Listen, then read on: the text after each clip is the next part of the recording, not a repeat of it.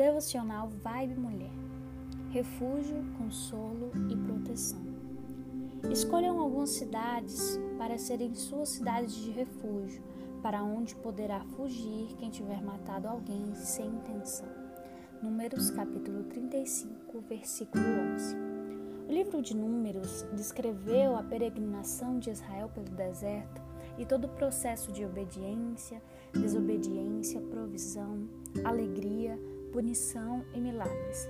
Durante toda a caminhada no deserto, vemos o que Deus queria daquele povo: que eles aprendessem a confiar e descansar nele sem murmurações, andar realmente pela fé e não por vistas.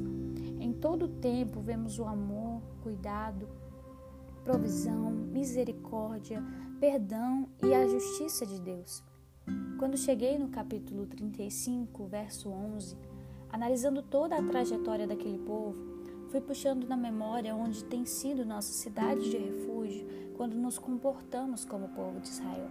Quantas vezes, ao tentar resolver as situações sozinhas, acabamos deixando Deus de lado?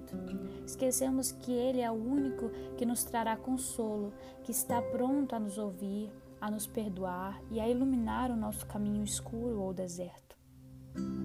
Mas para que isso aconteça, precisamos escolher todos os dias que Deus seja nossa cidade de refúgio, nosso lugar de habitação, confiar na autoridade e poder que somente Ele tem e andar em obediência à palavra dele.